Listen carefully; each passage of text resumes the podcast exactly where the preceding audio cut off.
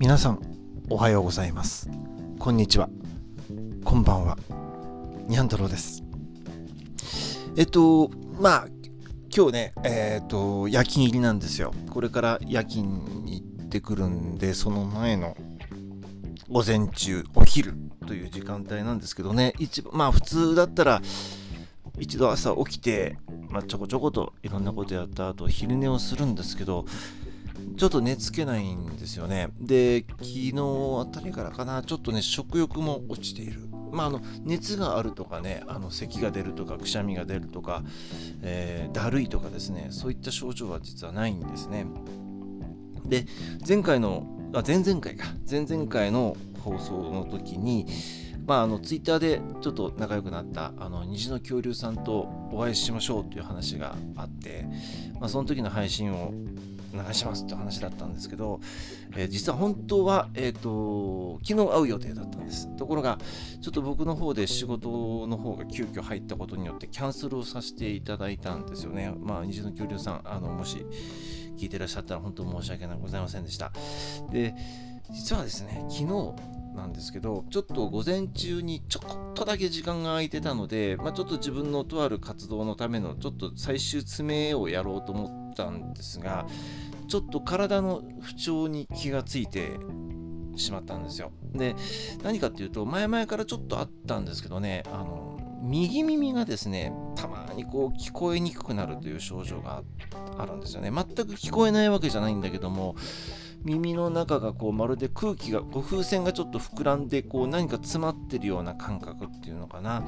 あのよく耳に水が入るとこうジーンとする変な感覚ってあると思うんですけどそれとはまたちょっと違って。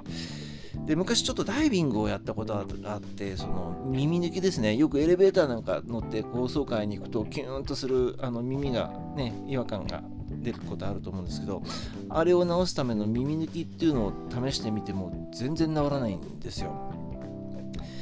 で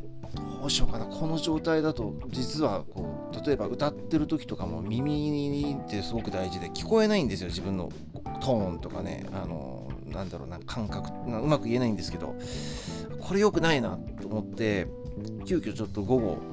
えー、といつもお世話になってる耳鼻咽喉科にちょっと行こうかなと思ってお昼ぐらいに連絡を取ったらキャンセル待ちがあるということで急遽取れたんですね。でまあ仕事があったんですけどもちょっとその話をしたら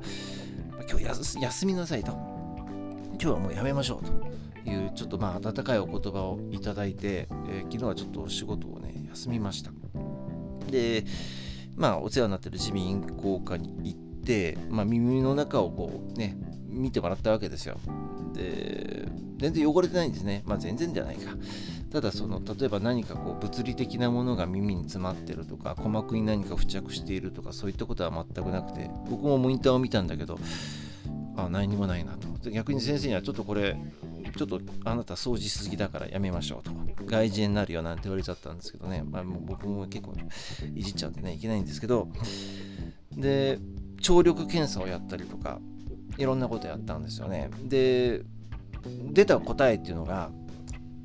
メニエール病っていうものらしいんですよそれともう一つが可能性としては、えー、若年性椎骨脳底動脈循環不全というですねちょっと難しい言葉なんですけど要は脳へのその血流量が減少することによって突然の聴力低下だとかめまいが出ますということらしいんですよね。で、まあ、メニエールにしてもそうなんですけれどもどっちかというと僕のイメージって仕事上ですねメニエールっていうとそのめまいが著しく出るっていうそのめまいの方ばっかりに僕注力してたのでメニエールイコールめまいで終わってたんですけど実はそんなことなくてまあ先生からもらったそのアドバイス表みたいなチラシみたいなのがあるんですけどね2つに共通して言えることというのがまあ実はストレスなんですね。まあちょっとここ最近まあ仕事の業務量も多いのと、まあちょっとしたその別の活動の仕事というのもやっている中で、ほとんど休みがなかったんですよね。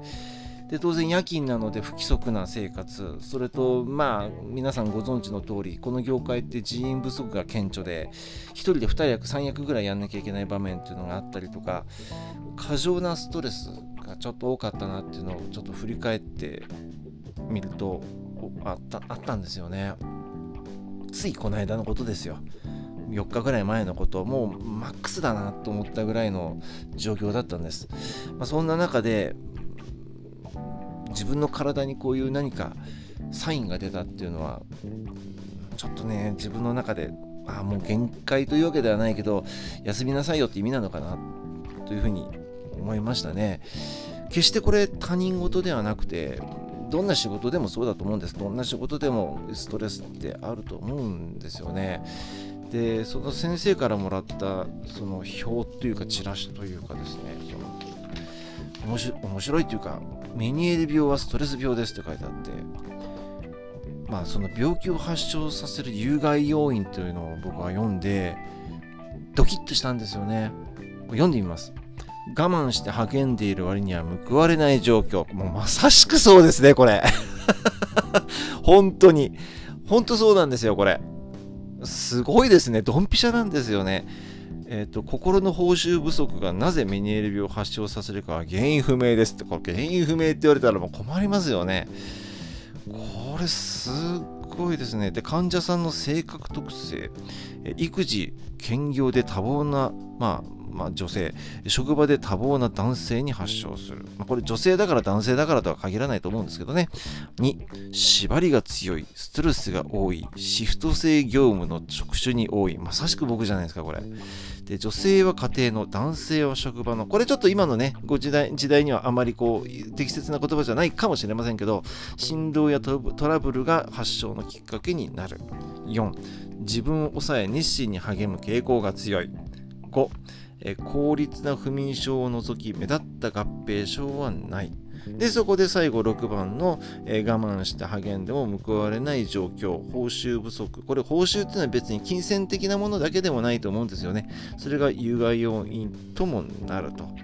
いうことが書いてます。で、まあ、メニエール病の新しい治療法ということで、有酸素運動、全身の循環改善ですね。あと、自然治癒力の向上、ストレス発散、これ難しいです。えー、治癒。まあ、有酸素運動ですよね。まあ、ストレス発散には運動がいいとか、走るのがいいとか、いろいろありますけど、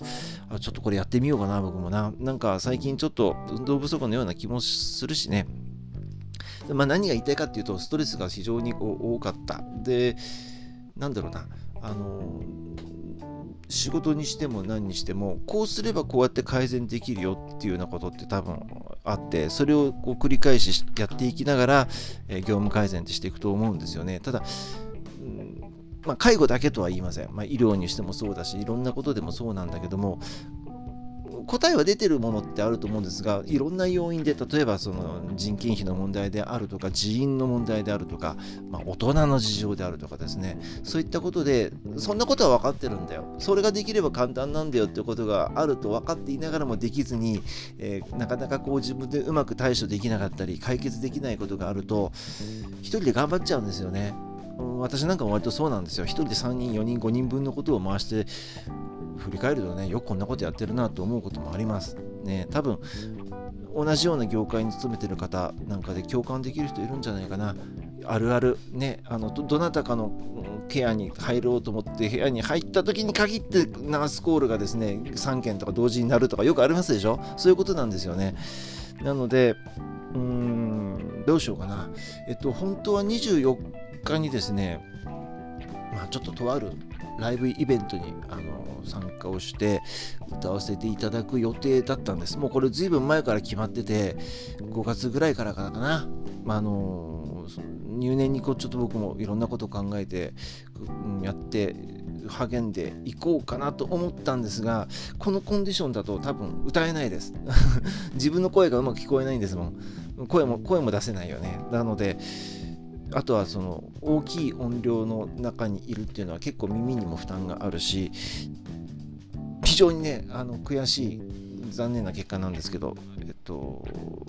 欠席というか不参加を決断させていただきました。で7月に関してもうんちょっと自分がやるのはちょっと厳しいかな。うん。ただね、8月、8月っていうのは僕にとってはすごく大事な月で、いろんなイベントが僕の中であります。まあ、これはね、あの、うん、これは耳は関係ないんだけど、まあ、1年の中で必ず僕がやること。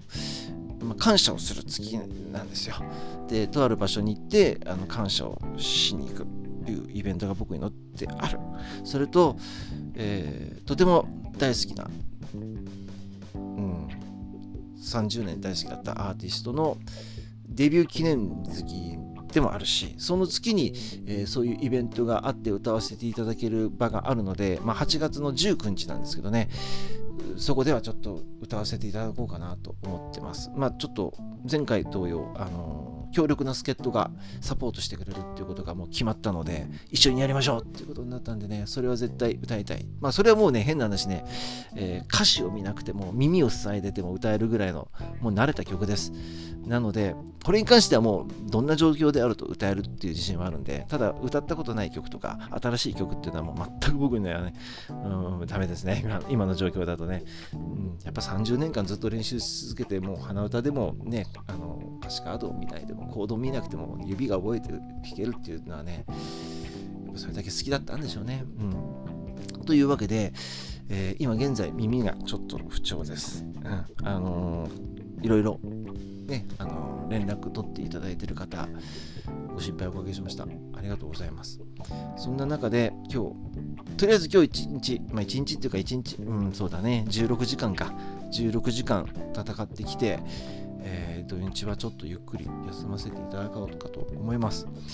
あの天候もですねあの暑くなったり涼しくなったりあとは南の方が随分また雨がですね迫ってきてたりとかあと地震が来たりとかいろいろこう地球レベルでのこの磁場の乱れっていうかねなんかいろんなものが変わってきてるのでそれは人間のねコンディションも崩れますよなのでいろんな意味で注意していきたいな